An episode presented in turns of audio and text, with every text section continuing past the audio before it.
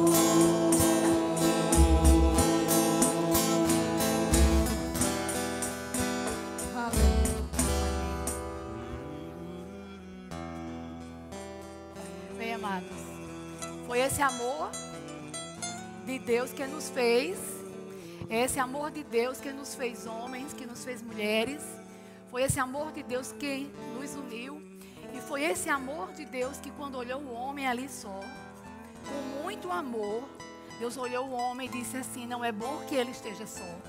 Falei uma auxiliadora idônea. E Deus me fez assim para o meu marido e o fez para mim. Nós somos, nós somos idôneos. E essa característica de idoneidade é uma das características que você devia selecionar. Se você está aqui, se você namora, se você é noivo, você devia selecionar essa característica: integridade, idoneidade. Essa é uma característica que tem que vir para seu casamento. Pessoas idôneas são pessoas que honram. Junto com essa característica de idoneidade vai vir honra, vai vir respeito, vai vir sabedoria. E Deus vai acrescentando, queridos, porque você precisa fazer a sua escolha de acordo com aquele padrão. E olha, nós estamos casados e às vezes de nada está a nossa vida tão distante de alguém que não se é, que não é cristão. A gente tem que ter esse cuidado, porque na realidade a nossa rotina, o dia a dia, é, o cotidiano, a gente diz é, a vertical nossa, ela é muito comum e é comum a todos. O que nos diferencia é o jeito que a gente é, né? E Deus nos fez bem diferentes. Nós somos bem diferentes. Se a gente olhar, existe um livro que chama que o título dele é Homens de Marte e Mulheres de Vênus. Eu li esse livro faz muitos anos. Eu não tenho mais, eu até prestei alguém. Outro livro que a gente, que a gente costumava ler, que a gente sempre indicava para quem ia casar, era Ato Conjugal. Então, isso fazia parte de leituras e de, e de, e de literaturas que a gente dizia assim: leia antes de você casar. Para que você entenda que aquilo que parece ser tão, tão, tão perfeito, né? Há pessoas que estão acreditando que existe uma cara metade. Não existe uma cara metade, queridos. Né? Não existe de jeito nenhum uma cara metade. Deus nos fez pessoas nós somos seres humanos individuais e Deus trata conosco. E a, a gente diz assim: o que Deus uniu se torna uma só carne. Mas, mesmo nessa unidade, se você não souber que a sua individualidade tem muita coisa para ser tratada, você vai achar, você vai querer que o outro seja aquele, seja aquele padrão que você está desejando nele. Na realidade, a cara metade que você quer, você quer encontrar na outra pessoa aquilo que você quer que ela complete você. Mas você não vai encontrar ninguém que complete você. Porque quem completa você é Deus, querido. Você estiver procurando alguém para lhe completar, alguém que vai lhe fazer bom, alguém que vai lhe ajudar, é só Deus. Certo? Nós somos, nós somos é, pessoas que, enquanto se relacionando, a gente busca uma harmonia, um equilíbrio. E casamento, casamento não é fácil. Quem estiver pensando que casar é fácil, casar não é fácil. Se manter casado é uma arte, né? É a arte das artes. Se você quer encontrar a pessoa parecida com você, é no casamento. Sabe quem vai deixar a pessoa parecida com você? A intimidade o dia a dia. Você sabe que a gente, às vezes, vai se tornando parecido? Você sabe que na convivência você vai se tornando parecido? É bem interessante. Casais bem casados, casais que estão sempre juntos, casais que caminham juntos, se conhecem. Desconfie que você é bem casado se você não conhecer bem o outro. Desconfie que você não está tão bem casado se você não souber da vida dele nem dele a sua. Não tem segredos no casamento assim, não, queridos. Você pode até nem saber quanto está na conta bancária do seu marido, quanto está na conta bancária dele. Às vezes, eu não sei. Tem alguns detalhes que eu nem quero saber. Mas uma coisa eu sei, que o que é meu é dele e o que é dele é meu. Da hora da necessidade, ninguém esconde nada. Ninguém está preocupado em esconder nada. Certo? E a gente tem que saber que como que como marido, que como esposa, a gente tem papéis, a gente tem. Quanto mais solidário, existe um outro livro que é muito bom, e eu vou dizer aqui alguns livros que eu gosto. É As Cinco Linguagens do Amor. E eu gosto muito desse livro porque é hipocrisia a gente dizer que gosta de estar com uma pessoa que não ajuda a gente. Que gosta de estar com alguém que quer ser servido o tempo inteiro, que quer ser. que tudo é para ele e ele faz nada para você. Hipocrisia, queridos. A gente, como ser humano, a gente deseja ser agradado quanto, tanto quanto o outro. E na medida que você é agradado, você agrada o outro. Quanto mais você é agradado, mais vontade você tem de agradar o outro. Nós somos assim. A única mão que não visa ser dupla é com filhos. O filho você dá, dá, dá, espera reciprocidade, não. Pela palavra, a gente sabe que eles vão fazer. Mas, na verdade, o pai não se cansa de abençoar um filho. Mas a relação de marido e mulher é uma relação bem diferente. Enganoso é o coração. Quando a gente casa, tem alguma coisa que diz assim: você me, você, você me ama. Quantas vezes a gente diz isso, querido? Namorado tem que dizer que ama sempre. Noivado ama sempre. Quando casa, o camarada não diz mais, a mulher não diz mais. E um dia você faz: Você me ama? Amo. Para sempre, para sempre. Está louco que não vai dizer que é para sempre? Ama para sempre, queridos. Mas a palavra de Deus diz que esse amor é para ser até que a morte nos separe. E por que, que nós não estamos ficando casados? Tem gente que não está ficando casado até que a morte separe. O que é que está acontecendo? Porque, queridos, lá no templo lá de Jesus, pela própria dureza do coração do homem, certo? O homem resolveu se separar. E a polêmica era tão grande que no, em Mateus 19 os fariseus estavam perguntando a Jesus.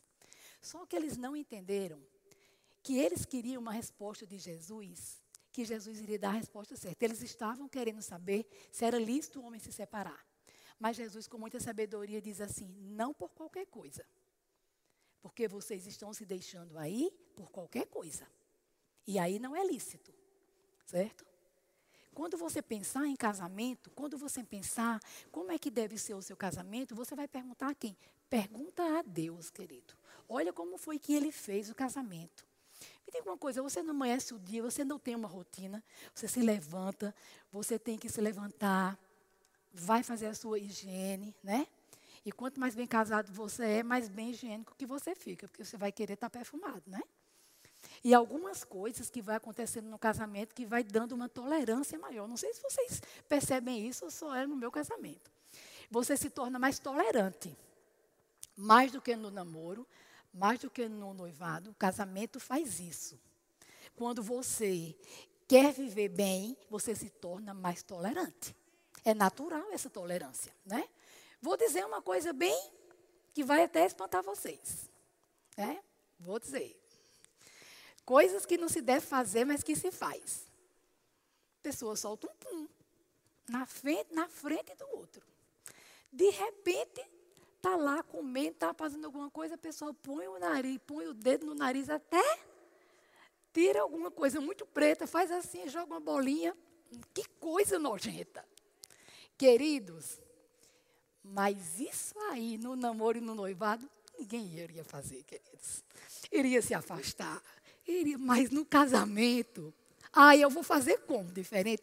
Ter mais educação. Quer dizer, você corrige, você xinga, você chama de sujo, deixa de sujeira, deixa, mas você não sai de casa, você não briga, você não deixa de, de namorar por isso, você não deixa nem no momento seguinte até de ser nada por isso, queridos. Que sua tolerância vai, né? Sempre que eu estou falando disso, eu lembro de pastor Elmo fechando as portas do banheiro, fechando, fechando as pastas, porque tem que se tornar tolerante. Então, casamento, o casamento, eu queria botar, se a gente botasse um título para hoje, eu queria dizer para você que casamento é olho no olho. Certo? Tem muita coisa que deixou de ser olho no olho hoje. As redes sociais fizeram muitas coisas deixarem de ser olho no olho. Mas o casamento ainda é olho no olho. Você gosta de brigar pelo WhatsApp? Quem de vocês gosta de resolver problemas em, pelo WhatsApp? Eu não gosto, queridos. Eu não gosto. Tem coisas que tem que ser dita pessoalmente. Tem coisa que você tem de ver a reação. Ver a reação. Porque a comunicação é, antes de tudo, reações. Como é que você vai. Sabe que a coisa mais fácil do mundo é você ser carinhoso pelo WhatsApp, ser, ser dissimulado, né? Dizer uma desculpa qualquer, fazer uma frase bonita. Mas você quer ver a coisa pegar é olhando de frente. Tem coisas que você quer olhar de frente, quer ouvir da pessoa, certo? Aquilo que você sempre fez antes. Então, única coisa que não dá para ser distante também, que ninguém gosta, é um namoro, né? E aí quando alguém se queixar, não, porque tudo quer resolver, tudo tem. Aí você faz assim, dá para namorar à distância? É bom? É gostoso? É salutar? Não.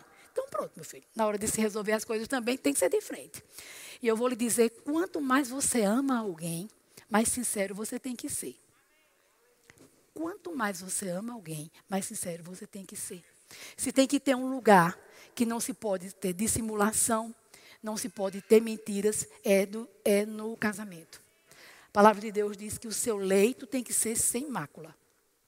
E uma das coisas que faz você ficar bem distante um do outro é quando tem mentiras.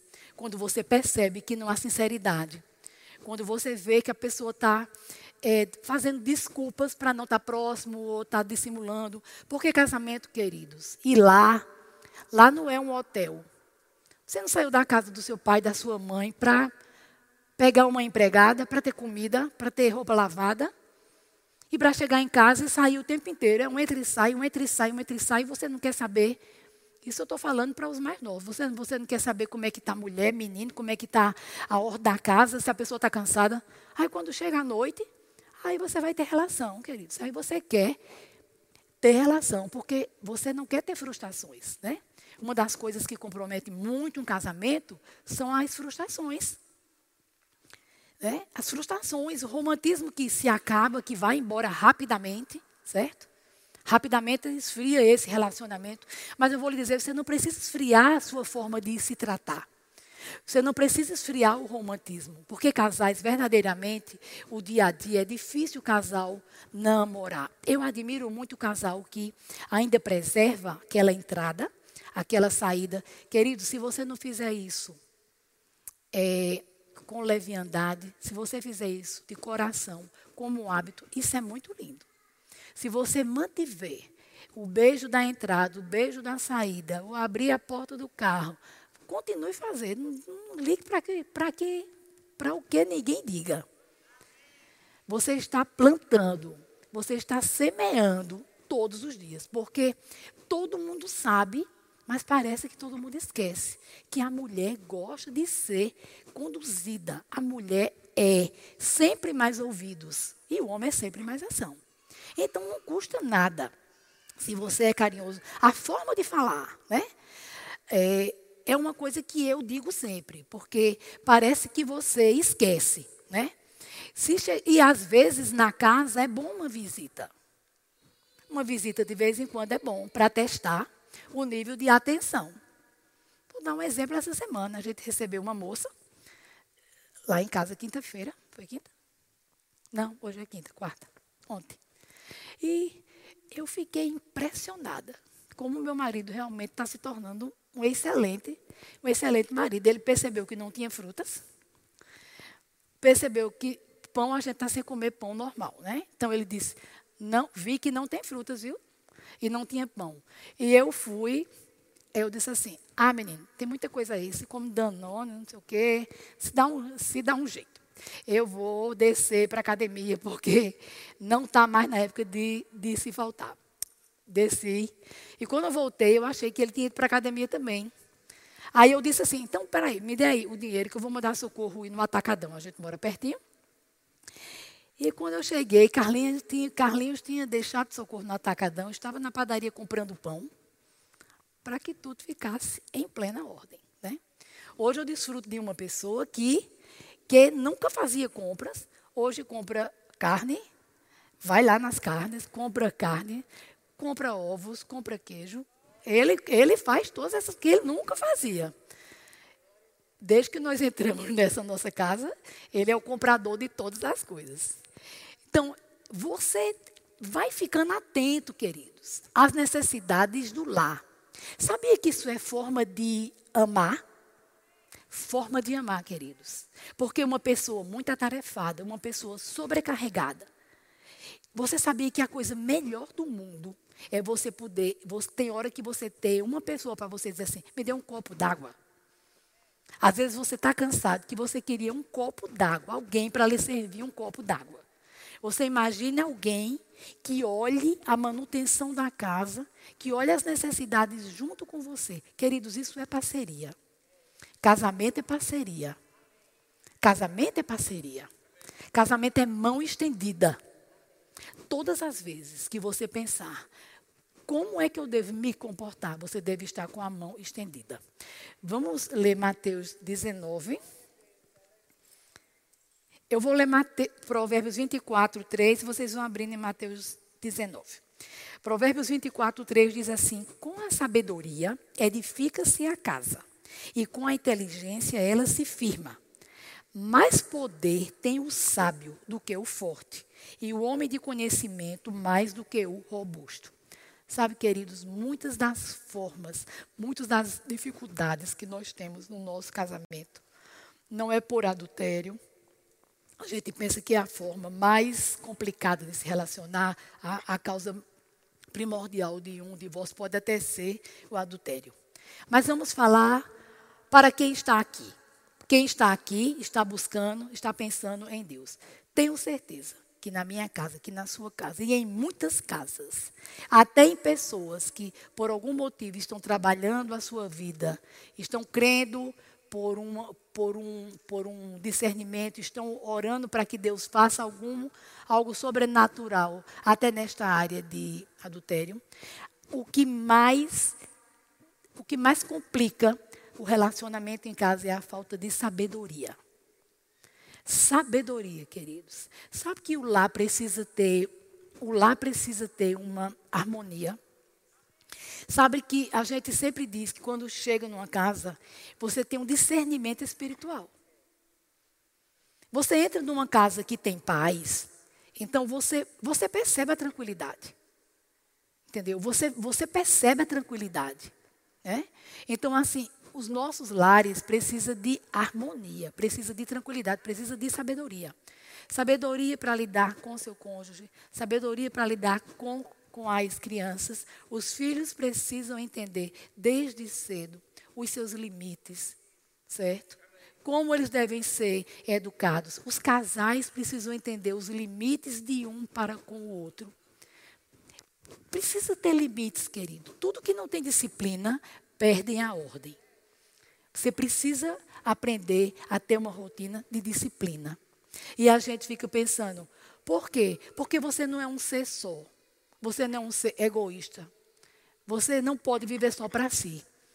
Eu digo isso a Carlinhos três ou quatro vezes por semana, por motivos nossos quaisquer. Porque hoje a gente tem neto morando em casa, filha morando em casa, e eu digo para ele: a gente não pode viver mais a nossa vida. Não pode. Antes de eu vir para cá, minha filha estava ocupada com a bebê, passando remédio, fazendo não sei o quê, não sei o quê, não sei o quê. O menino estava na hora lá da natação, era 6h20.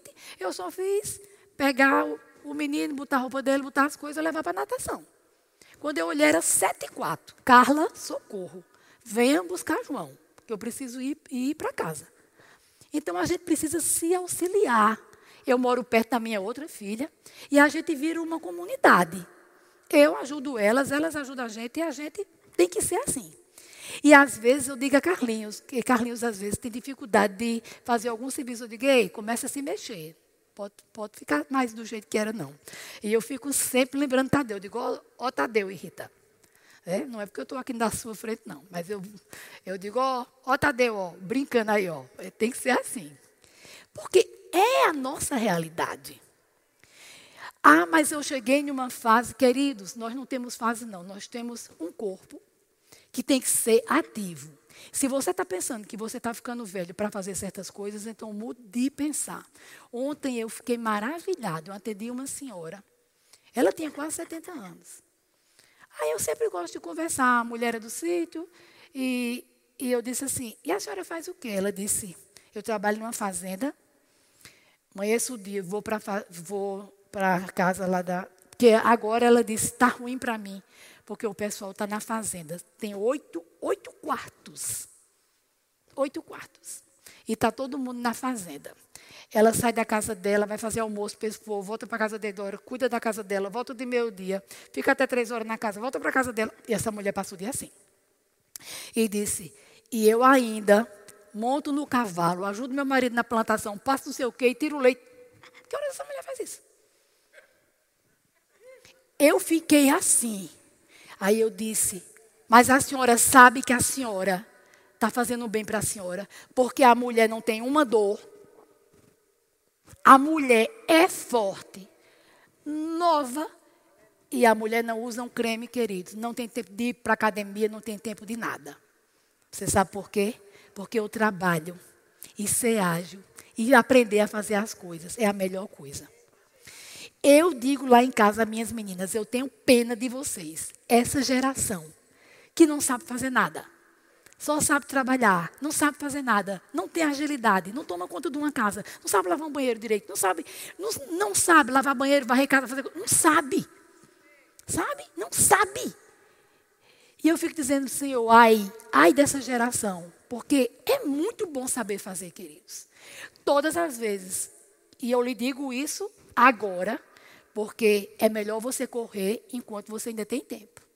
E hoje eu quero me abaixar, brincar, fazer igual o que o Tadeu está fazendo lá, brincar bem baixinha, entendeu? Porque é bom.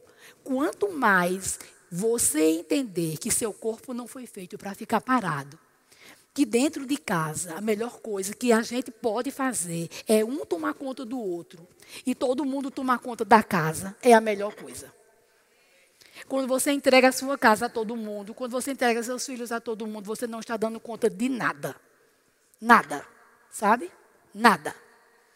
Creia que a casa é sua, que os filhos são seus. Se você tem gente para lhe auxiliar, graças a Deus. Eu tenho gente e eu dou glória a Deus por todas elas.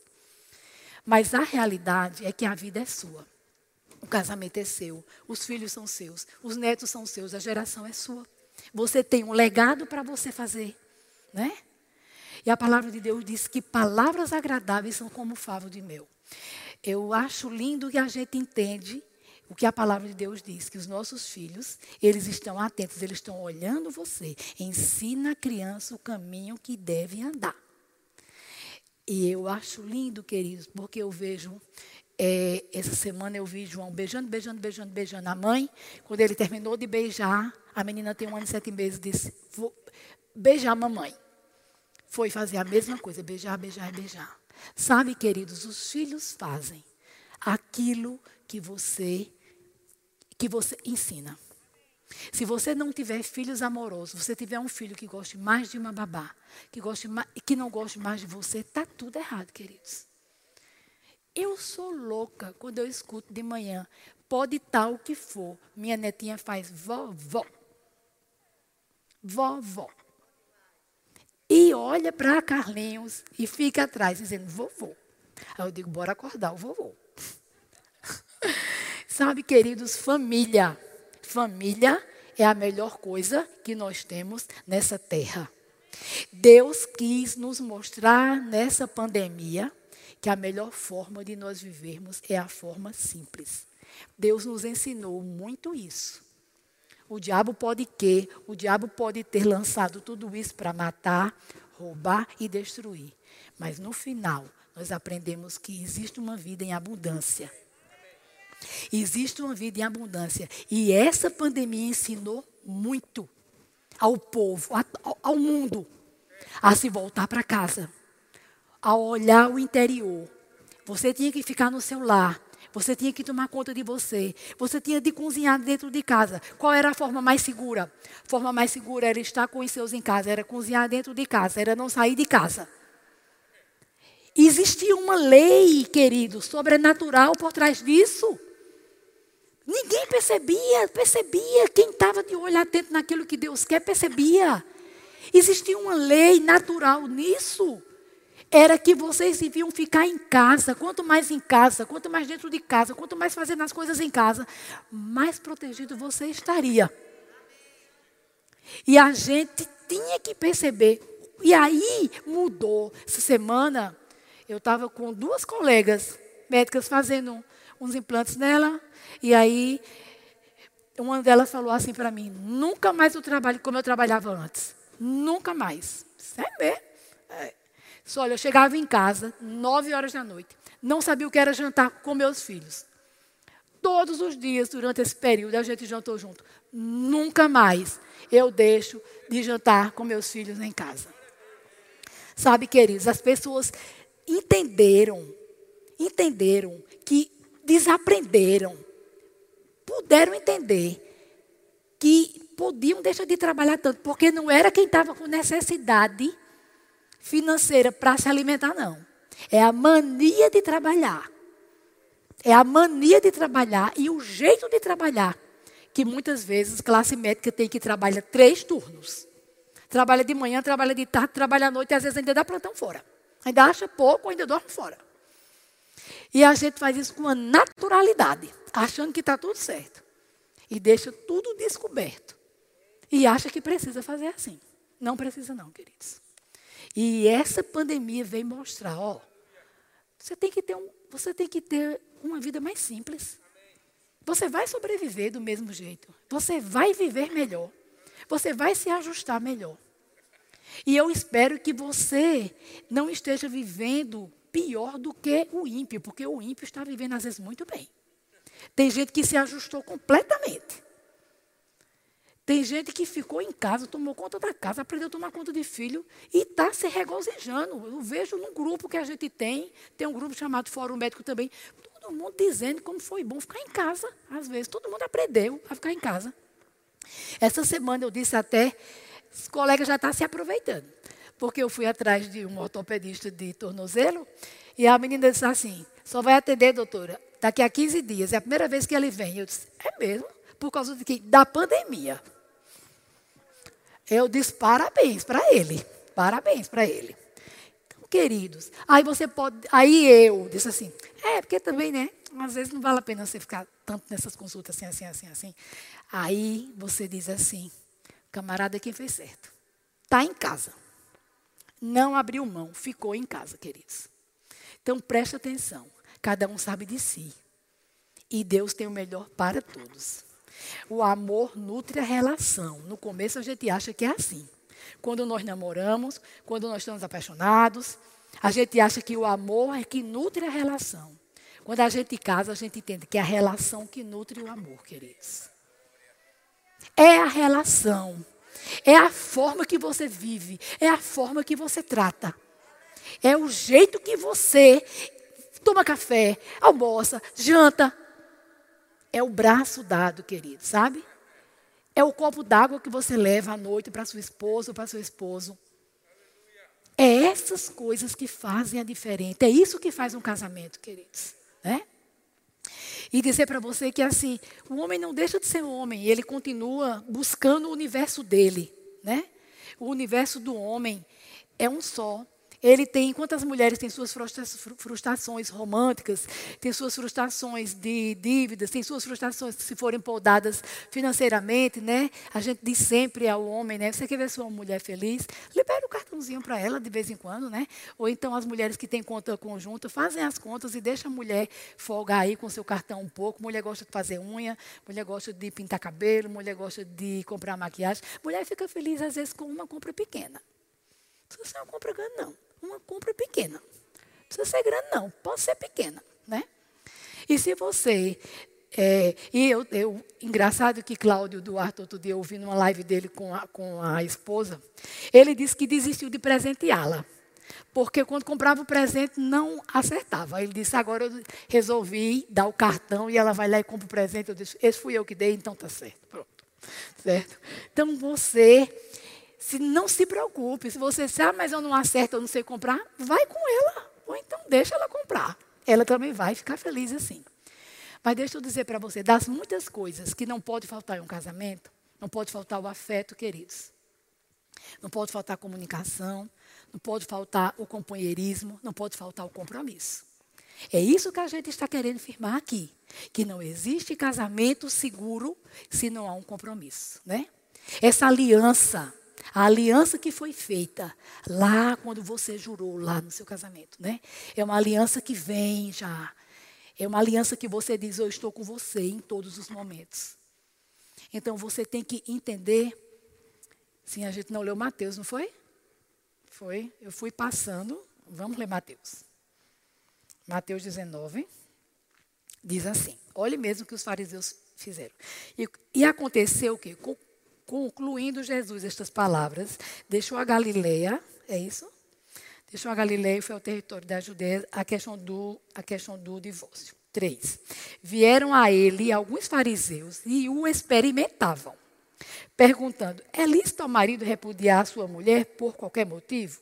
Então respondeu ele: Não tendes lido que o Criador desde o princípio os fez homem e mulher, e, e, que disse: Por esta causa deixará o homem pai e mãe, se unirá à sua mulher, tornando-se os dois uma só carne.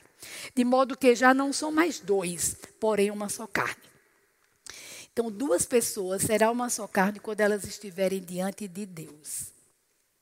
Quando você se casa, você e seu marido, você é uma só carne, porque esse casamento foi feito por Deus. A união de duas pessoas, sem buscar, a, sem buscar a bênção de Deus, ela não tem essa interpretação. Eu entendo hoje que ser uma só carne é a união com Deus.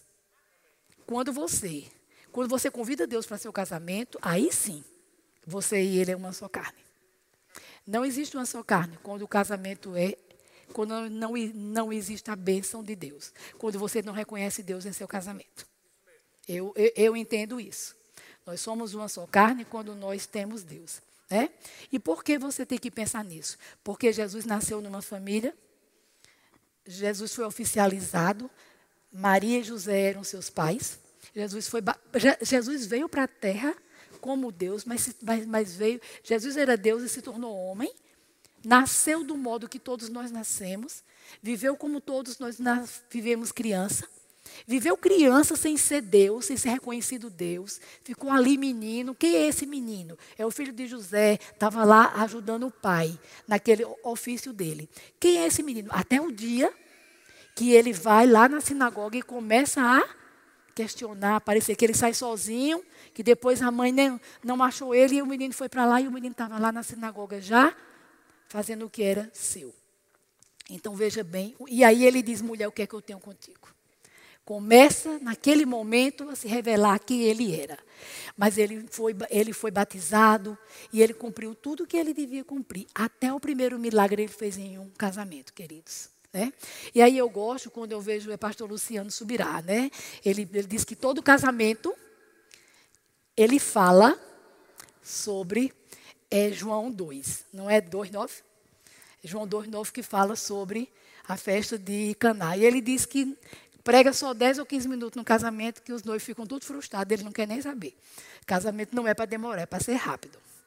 30 minutos ele faz toda a celebração, ele diz. E ele conta isso numa pregação dele, que foi pregar e o, homem chegou e perguntou: Você se preparou? Ele disse: Já sabe o que vai pregar? orou. Ele disse: Vou, vou orar, mas estou cansado. Ele tinha alguns motivos. E disse, mas você vai orar, se eu vou pregar 15 minutos, não se preocupe. Ele disse, mas 15 minutos eu paguei para você vir. Mas era só 15 minutos mesmo, querido. E ele disse, eu gosto de pregar sempre sobre Caná. Por quê? Eu entendo que. Ele disse, quando você, o milagre foi feito, vou lhe dizer o que, o que ele disse, você vai procurar a pregação. O milagre foi feito porque Jesus, porque Jesus já estava ali. Então, os milagres irão acontecer na sua casa na minha casa, em qualquer dimensão. Quando Jesus já estiver conosco, quando a gente já tiver convidado Ele, quando Ele fizer parte do nosso casamento, quando Ele fizer parte da nossa vida. Aí você não vai ter dificuldade em orar. Porque a palavra de Deus diz em Mateus 19, acho que é 20, que tudo que você pedir em meu nome eu te, eu te darei. Então, mas para quê? Você, você às vezes, Jesus pode fazer um milagre sobrenatural de qualquer forma, queridos. Mas a forma mais simples, a forma que Jesus se, que Jesus se revela o dia a dia comigo e para você, ele, ele já está conosco. O Espírito Santo está em nós. Então, essa revelação é a palavra conosco. É o poder dessa palavra. É a operação disso o dia a dia. É você sabendo o poder que essa palavra tem. É você sabendo o poder de que há. Você vai poder falar as montanhas, saia da frente. Porque aqui existe um Deus. Você não vai temer problemas. Você não vai ficar assustado. Você não vai ficar aterrorizado. Você não vai chamar ninguém de fora. Porque o poder já está na sua casa. Porque a presença de Jesus é o suficiente. Sabe, queridos, isso é, faz toda uma diferença. Toda uma diferença desse vinho se renovar em nossa vida, né? Porque hoje eu acho que a gente está vivendo, é, a gente acha que quando a gente casa a gente está com o melhor vinho. Eu acho que o melhor vinho vem com os anos de, os anos à frente, queridos, né? Eu vi Cida aqui falando, o esposo aqui apaixonado, Luciano, né? E você vê Cida é uma boneca. Luciana é um privilegiado, uma boneca. Cida é linda. Então, assim, é, você vê os anos de casado passando e o homem apaixonado. Isso sim, querido. É, quando eu vejo Luana e vejo Cida, a gente não sabe quem é mãe e quem é filha. Luana que nem escuta isso. é, mas a mãe está tão nova quanto a filha. Então, assim, por quê? Porque eu vejo sempre Cida sorrindo. Eu vejo Cida sorrindo. Vejo Vanusa sorrindo, porque certamente Luciano a conduz bem. O marido precisa ser cabeça, queridos. toda mulher quer um sacerdote sobre o seu lar. Você é chamado para ser sacerdote. Toda mulher quer, deseja. Quem diz que mulher quer mandar? Quer não, queridos. Primeiro, a palavra de Deus diz que entre homem e mulher não há mandado, não há quem manda. A palavra de Deus diz que o homem tem que cuidar da mulher como Deus cuidou da igreja, supri-la. E que a mulher tem que obedecer. E aí a gente diz a mesma coisa, que não é a mesma coisa, é o que é certo. Obedecer a quem trata bem, obedecer a quem ama e quem cuida. Qual é o sacrifício disso, queridos?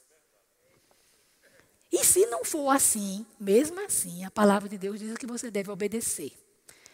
E, diz, e lá em, em 1 Pedro, acho que é 3, né? E diz assim que a mulher, pelo seu testemunho, ela vai ganhar o seu marido.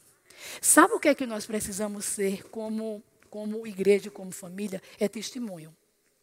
Sabe, queridos, eu tenho uma qualidade muito boa em mim. Eu estou polindo ela. Estou polindo, já estou aprendendo. Eu sou muito transparente e sincera. Mas hoje eu sei que sinceridade demais também machuca. Você tem que deixar a sinceridade ser o ponto certo. Mas você precisa.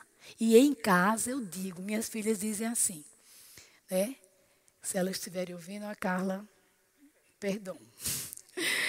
Diz assim: a senhora só faz criticar. Eu digo, eu só faço lhe amar. Eu sou quem lhe amo. Eu sou quem lhe amo. Eu sou quem cuido. Eu sou quem zelo por você. Eu sou quem oro por você. Eu sou quem sofro por você. As suas dores são minhas. Eu durmo e acordo pensando em você, em seus filhos, no outro filho, no outro filho que está longe, no neto que está longe. Procuro fazer a equidade melhor que eu posso. Então eu sou quem sei, como Deus diz, o que é melhor para você aqui na terra. Porque abaixo de Deus sou eu que me preocupo mais com você. Então, eu não posso deixar de lhe dizer coisas e atitudes e tudo que ele for fazer bem, porque eu amo você. Então, queridos, quando você ama, você corrige, você disciplina, você mostra. Porque com o filho casado, você nem corrige mais e nem disciplina, você só conversa. Né? E às vezes a gente vai ficando fraco, porque os filhos acham que já casaram e que você está mais velho, aí você não tem força. Mas eu digo para ela, a palavra de Deus diz em Tito, que as jovens e as senhoras, e as jovens e senhoritas e as mulheres casadas novas deveriam se aconselhar com as mulheres mais velhas. Esse é o nosso papel. Então, hoje você tem que me olhar como mãe que já passou muita coisa, e o que a palavra diz é isso, então você tem que receber. E não sou eu quem digo, é a palavra que diz. Então nós precisamos, querido, continuar sendo a pessoa que é cabeça em casa, ele e eu. As meninas ficam olhando o meu comportamento. É, é, Fernando é como filho. Emanuel, estou aí falando de você. Bruno, o meu filho, né? Amo meu filho é, tem, assim, tem uma gratidão enorme por ele ser pastor, por ele. Tá, mas não é porque ele é pastor, queridos. Ser pastor é o chamado que ele está cumprindo. Mas meu filho é todo o coração para Deus. E seria muito difícil ele não ser pastor, realmente. Porque ele ama o Senhor de todo o coração. De todo o coração, né? E aí eu acho lindo, porque eu digo para ele: Deus é maravilhoso. Deus, quando você ama o Senhor do todo o coração, Deus traz auxiliador idônea. Mas deixa eu lhe dizer: meu filho fez algo que é dificílimo fazer. Perilo teve, tomou uma atitude dele. Meu filho fez uma coisa dificílima de fazer. Dificílima namorava uma menina, eu mesma chorei para ele não fazer. Namorou cinco anos e eu, essa é a mulher da sua vida. Acabou o namoro, renovou o namoro, de manhã, terminou de noite, eu só falta em morrer de chorar. E aí ele senta comigo e diz por que fez. Meu filho, perdoe, não é assim, vocês são jovens, não sei o que. Ele disse, não, maninha, para casar tem que ser uma mulher do jeito que é na palavra. Sabe, queridos, ele tão imaturo naquele tempo. E eu vi isso, birra desse menino. Foi não, queridos. Chegou a pessoa certa. Hoje, quando eu vejo a união deles, eu disse: Deus os preparou. Chegou a pessoa certa. Para estar no ministério, com amor, com integridade. Sabe, queridos? Então, ensina a criança que um dia ela vai lhe surpreender. Eles vão surpreender a gente. Porque às vezes a gente está com sentimento sem saber e eles estão com a palavra, estão com discernimento, estão sabendo o que realmente precisa. Então, queridos, ensina o teu filho, né? Conduz o teu filho, disciplina teu filho. Os filhos precisam de disciplina. Se você não quer usar a vara, não use a vara, faça o que você quiser. A gente, na época da gente, a gente levou vara. Hoje eu não tenho coragem nem de ver ninguém fazendo passando vara, porque eu sou vó. Mas aí você faz de acordo com o seu coração. Mas precisa disciplinar. Criança que não é corrigida, ela vai sofrer mais na frente, né? Então faz assim. Eu tenho quanto tempo? Já passei? Então vamos bem. Então veja bem. Mas foi bom. Então nós vamos encerrar. Tem muita coisa, depois a gente fala outra hora. Vou dizer para vocês que a melhor coisa do mundo, né? É quando você entende o plano e o propósito de Deus para a sua vida. Você será abençoado. O esposo será abençoado, sua família será abençoada, né? A gente passou por algumas dificuldades, mas graças a Deus porque o Senhor esteve conosco. Hoje eu posso dizer que a gente está vivendo uma fase muito boa, né? É, a gente tem, a gente é, está sempre se corrigindo o que precisa, porque a rotina, é isso que eu estou lhe dizendo. Mas tem uma coisa que eu vou alertar aqui os maridos. Não vai dar tempo de falar de relação hoje. Não vai dar tempo de falar sobre sexualidade e sobre sexo, viu? Sexualidade ela já existe, todo mundo tem. Não vai dar tempo de falar sobre sexo no casamento, mas deixa eu lhe dizer uma coisa. É a vertical que determina a horizontal, queridos. Certo? Quanto melhor vocês viverem a vertical, o cotidiano, ele vai influenciar completamente na sua vida conjugal, na sua relação. Já que você, já que o homem gosta de ser premiado, né? E por que não dizer que a mulher também, a mulher também, queridos. O sexo, ele não tem idade para parar de acontecer e também não gosto de ficar dizendo que os homens ficam pensando que as mulheres não querem mais ter relação com certo tempo. Não, não é assim não. Há um comportamento que depois a gente conversa sobre isso que é diferente.